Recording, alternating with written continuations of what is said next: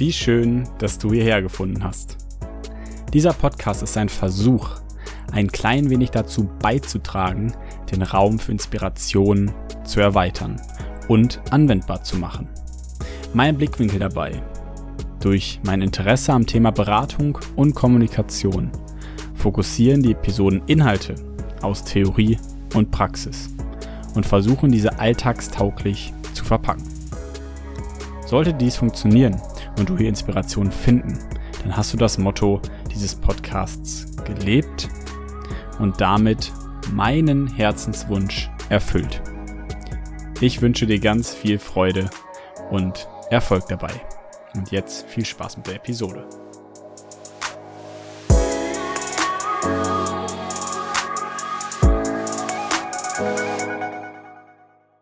Wenn wir uns die Frage stellen, was wirklich wichtig ist, dann müssen wir als Menschen schnell erkennen, dass es keine eindimensionale Antwort darauf geben kann.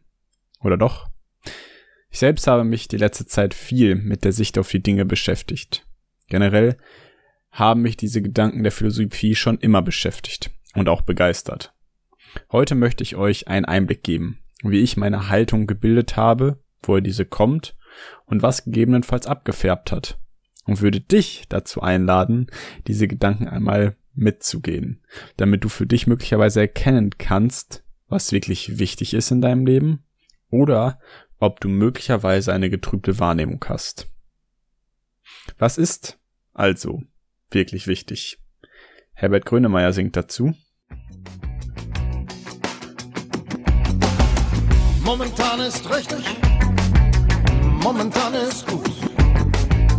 Nichts ist wirklich wichtig, nach der Ebbe kommt die Flut.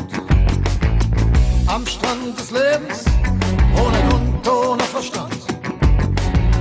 Ist nichts vergebens, ich baue die Träume auf den Sand.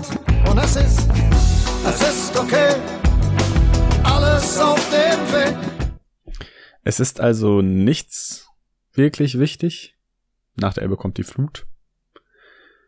Aber ist es nicht sowas wie Erfolg oder Geld oder Gesundheit? Status?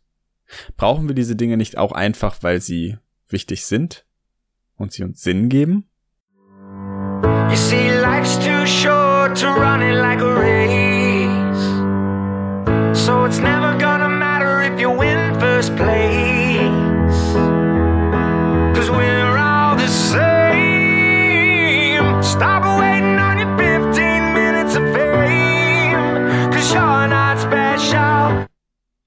Das Leben ist also zu kurz, um einfach nur Erfolgen hinterher zu rennen. Wollen wir uns vergleichen und wirklich nur dem Erfolg dabei also hinterherlaufen? Ist dafür das Leben nicht zu kurz? Wir sind letztlich alle gleich und deshalb auch nichts Besonderes, so der Songtext. Klar, wir haben alle einen Wert, aber wir gehen doch letztlich alle durch Höhen und Tiefen. Aber wo liegt dann genau der Wert begraben? Wer gibt uns den eigentlich? Woran erinnert man sich letztlich, wenn man als Mensch nicht mehr ist? Wozu ist das Leben gut? Steht auf deinem Grabstein letztlich der Betrag, den du an Geld verdient hast? Wie viele gute Taten du getan hast? Was du sonst erreicht hast? Betrachten wir es aus einer anderen Richtung. Ein unwissenschaftlicher und subjektiver Ansatz, aber eben auch ein sehr interessanter Standpunkt, ist der optimistische Nihilismus. Dieser besagt, dass, wie das Wort schon sagt, wir positiv mit dem großen Nichts letztlich, mit der großen Unbedeutsamkeit uns auseinandersetzen. Und die Sichtweise fußt darin, dass die unvorstellbare Größe des Universums und die unvorstellbare Größe der Zeit für uns Menschen von Anfang an, von dem Anfang, den wir messen konnten, halt so riesig ist und so unvorstellbar groß und lang, dass wir Menschen in diesem kleinen Teil, in dem wir leben, erst bemerkt haben, dass wir einen gewissen Wert haben und eine gewisse Existenz haben, nur um dann wieder zu erkennen, dass diese letztlich verschwinden wird. Eben weil wir auch aussterben werden und uns das ganze Universum nicht als uns als Mittelpunkt gewählt hat, sondern wir einfach nur ein Teil des Ganzen sind. Und das Bewusstsein, was wir erlangt haben, wird auch wieder vergehen. Und wir Menschen leben dabei nur einmal. Das ist einerseits irgendwie beunruhigend und gruselig, befreit aber eben auch von allem Übel. Denn wenn es uns Menschen einmal nicht mehr geben wird, dann existiert weder Schandtat noch Gutes. Letztlich ist unser Leben das Einzige, was zählt. Eben weil es das Einzige ist, was wir auch haben. Und dann ist die Frage, warum wir nicht also das Beste aus dem machen, was gerade existiert. Warum wir es nicht einfach wichtig werden lassen. Wenn das Universum keine Regeln hat, geben wir ihm welche. Wenn das Universum keinen Sinn hat, können wir ihm eingeben. Und damit haben wir die Möglichkeit, das Leben so wahrzunehmen oder zu konstruieren, wie es ist und wie wir es eben uns wünschen. Uns erwarten tolle Geschmäcker, Gefühle, Gedanken, Menschen und so weiter. Das alles hat das Leben für uns parat. Und das alleine ist schon erstaunlich genug. Allein, dass wir darüber nachdenken können. Und dabei sind wir nicht getrennt von allem, sondern gehören eben zum Universum dazu. Wir gehören immer zu einer nächsten größeren Instanz. Das meinte eben auch Alfred Adler, als er das Gemeinschaftsgefühl als Gedankenkonstrukt entworfen hat, was Mut spenden kann, weil wir immer zu irgendwas noch dazugehören. Aber dazu fällt auch noch ein anderes Mal mehr. Zurück zu uns. Wir sind also denkend und fühlend und somit auch in gewisser Weise frei auf dem Spielplatz des Universums. Wenn wir also letztlich nur dieses eine Leben haben, sollten wir es, wie gesagt, so gut und glücklich wie möglich leben. Wertschätzung uns selbst und anderen geben, denn das gibt Bonuspunkte. Letztlich entscheidest du, was das für dich bedeutet. Was heißt das jetzt für uns und was heißt das entgegen der Frage, was wirklich wichtig ist? Naja, die Antwort ist, dass nichts wirklich wichtig ist, wenn man der Theorie folgt. Und wir selbst den Dingen einen Sinn geben. Aber lass uns das ausarbeiten, damit es noch ein Tacken einleuchtender wird. Der Taoismus beispielsweise ist eine Philosophie wie auch eine Religion und kommt aus China. Das Wort Tao beschreibt dabei die Einheit, also Yin und Yang. Alles gehört irgendwie zusammen. Tag und Nacht, Wärme und Kälte, Gesundheit und Krankheit. Ohne das eine würde es das andere gar nicht geben. Wir könnten das andere gar nicht wahrnehmen. So ist auch Anstrengung ohne Pause ein Gegensatz wie Liebe und Abneigung. Wenn wir letztlich zu viel von einer Sache tun, denken, fühlen, dann ist unsere Welt im Ungleichgewicht.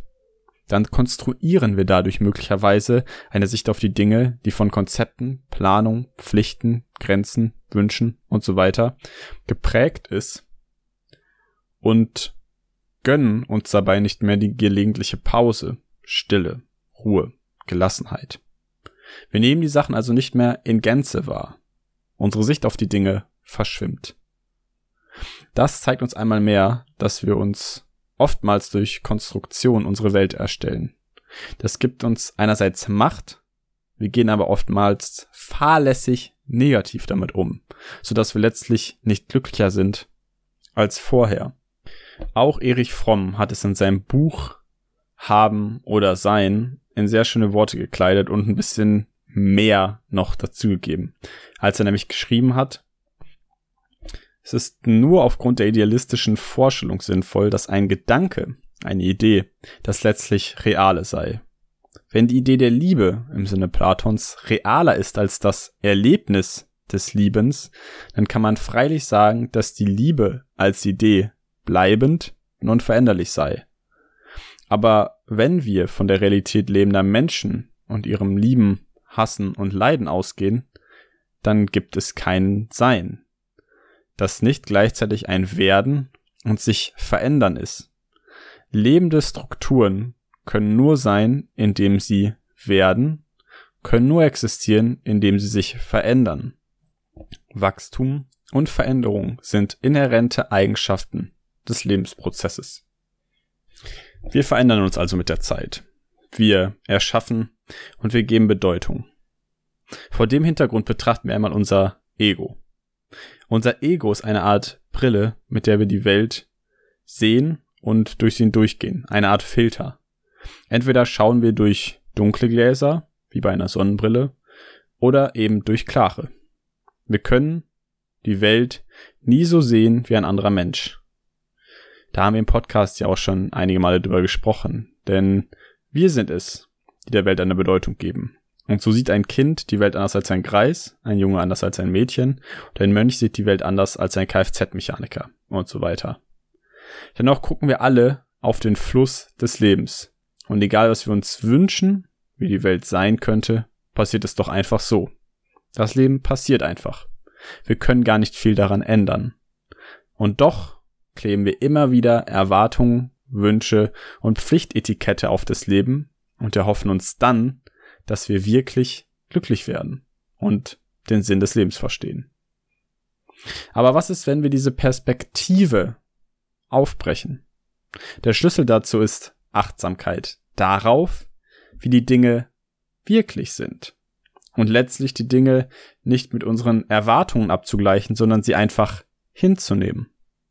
Der Urlaub war nicht scheiße, weil es drei Tage geregnet hat und man fünf Stunden im Stau gestanden hat. Letztlich hat es einfach geregnet und es gab viel Verkehr. Wir bewerten erst die Sache. Das Leben ist einfach, wie es ist. Das Wetter und der Verkehr ebenso. Wollen wir also mit Achtsamkeit aufs Leben schauen, dann erkennen wir möglicherweise, dass nichts wirklich wichtig ist. Nach der Ebbe kommt die Flut.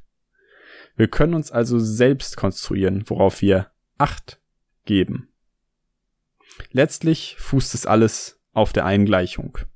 Unsere Einstellung erschafft unser Verhalten und das erschafft wieder unsere Resultate. Umfassender gesagt, gehen wir den sechs Schritt des Lebens, nämlich am Anfang stehen die Gedanken. Die Philosophen haben damals schon gesagt, cogito ergo sum. Ich denke, also bin ich. Wir Menschen entstehen durch unsere Gedanken. Mehr oder weniger sind wir unsere Gedanken. Diese Gedanken erschaffen dann Gefühle und Emotionen. Es ist nicht andersrum. Daraus ergibt sich dann die Sprache. Und die Sprache zeigt letztlich den Charakter, nämlich das, was in unserer Innenwelt abgeht. Wenn man jemandem beim Sprechen zuhört, dann wissen wir, wie er tickt, was er für ein Mensch ist. Die Sprache signalisiert ganz viel von dem Menschen. Sie färbt quasi den Charakter ein. Und die Sprache letztlich führt uns zu Taten. Diese Taten führen uns wieder zu Gewohnheiten und diese Gewohnheiten formen letztlich unseren Lebenslauf.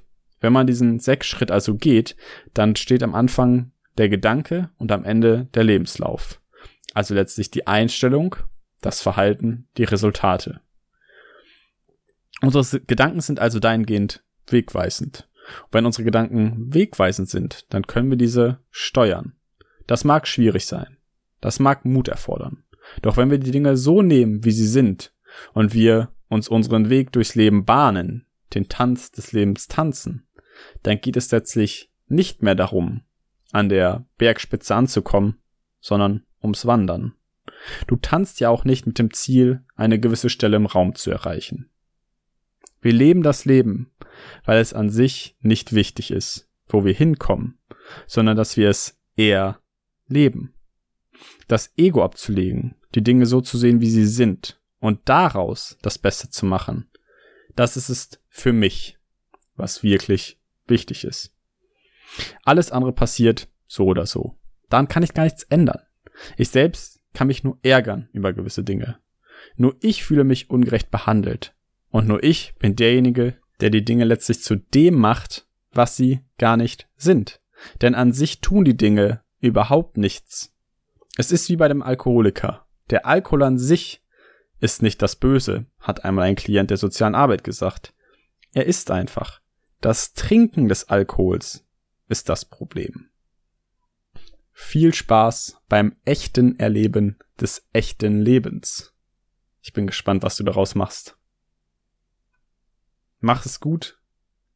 Mach es für dich. Dann wird es sich so oder so auszahlen.